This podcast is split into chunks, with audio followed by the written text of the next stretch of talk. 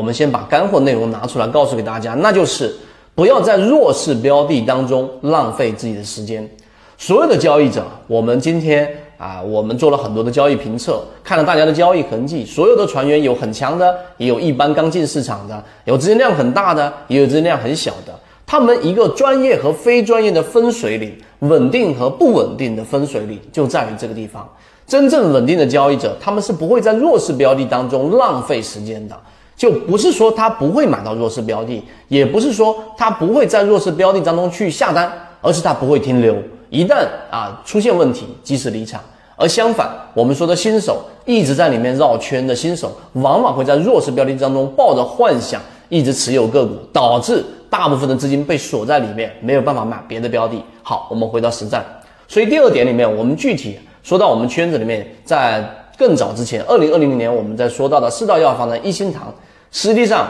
它已经发生了一个明显的缠中说禅的一个背驰。所以这个背驰是日线级别的，在这一天你就得知道它是一个弱势的一个标的了，由强转弱了，就应该离场了。这是第二点，我们要告诉给大家的。当它出现大级别的背驰，要及时离场。不要在弱势标的里面连续性的停留，所以我们说跟随着核心标的啊，就是最主要的一个内容，就是要去弱留强啊。那怎么样去去弱呢？刚才说的第一种方法，大级别的背驰；第二种方法就是我们说的黄金分割和百分之五十的位置。有些标的它一旦出现一波上涨，但这一波上涨触及到前面那一笔下来的百分之五十之后，第二个交易日啊，第二个交易日它立即是一个小阳线被包含于前面一根 K 线。于是持续性的都是在小级别上形成一个中枢，再也没有出现过百分之五十的突破，也没有出现过一脚踹开，这是第二种弱势特征。所以你明白这一种之后，在第二个小阴线的时候，实际上你就会把这样的标的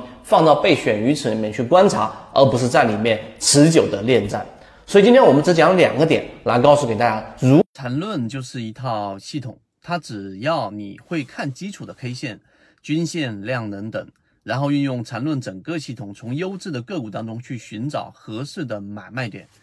圈子有完整的系统专栏、视频、图文讲解，一步关注老莫财经公众平台，进一步系统学习。